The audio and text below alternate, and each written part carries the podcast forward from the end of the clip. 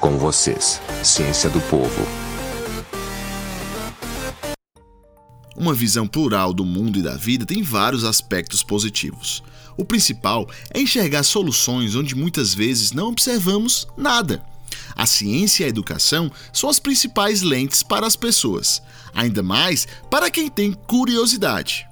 Foi justamente neste caminho que cientistas, observando bactérias no catarro humano, conseguiram identificar uma espécie capaz de secretar um antibiótico muito, muito potente, inclusive mortífero para os poderosos estafilococos gênero de bactérias que mais mata e muitas vezes resistente a antibióticos existentes. Esta publicação da revista Nature mostra que a solução pode estar até mesmo em lugares desapercebidos, Somente com a ótica da ciência e do conhecimento é que podemos encontrar respostas enigmáticas, até mesmo debaixo do nosso próprio nariz.